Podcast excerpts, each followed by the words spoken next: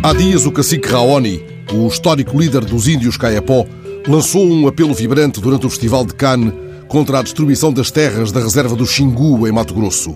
Ele denunciou a complacência do poder político em Brasília face aos abusos dos fazendeiros e dos garimpeiros. O que é preciso é respeitar a terra, disse o homem que é também crítico da atuação da FUNAI. Ora, hoje mesmo deve ser publicada no Diário Oficial a exoneração do general Flankenberg Ribeiro de Freitas, que ontem abandonou a presidência da FUNAI depois de ter denunciado a influência negativa do secretário especial de Assuntos Fundiários do Ministério da Agricultura do Brasil.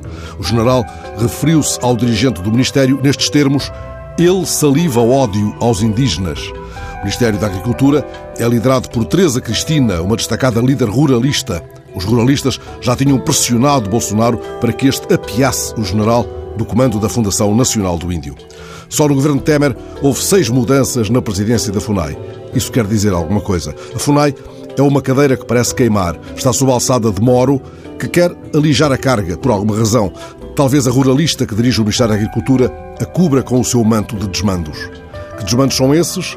São os desmandos que o líder dos índios Caiapó denunciou em Cannes e também no Eliseu e também no Vaticano, onde foi recebido pelo Papa Francisco. Em Cannes, ele pisou a passadeira vermelha para partilhar as mais recentes mensagens dos espíritos ancestrais. O sol vai ficar mais quente. Os espíritos estão-me dizendo: Deus está vendo tudo morto.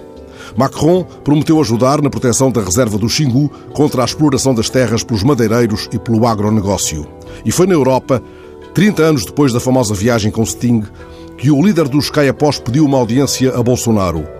Que coisas urgentes tem ele a dizer ao homem a quem considera uma ameaça para o povo indígena? Raoni enquadrou a urgência ainda durante a ronda europeia numa declaração à Folha de São Paulo. Tenho que explicar direitinho para ele, para ele, Bolsonaro. Os fazendeiros estão matando o índio, estão acabando com a madeira. O mato vai acabar. Mas Bolsonaro não lhe abriu ainda sequer a janela, nem um postigo, quanto mais a porta do palácio, quanto mais passadeira vermelha. Ontem, em São Paulo, quando lhe colocaram uma pergunta embaraçosa sobre o caso Moro, o presidente respondeu simplesmente: está encerrada a entrevista. Se não teve uma frase para Moro, como pode alguém esperar dele que tenha uma palavra para o chefe dos Caiapó?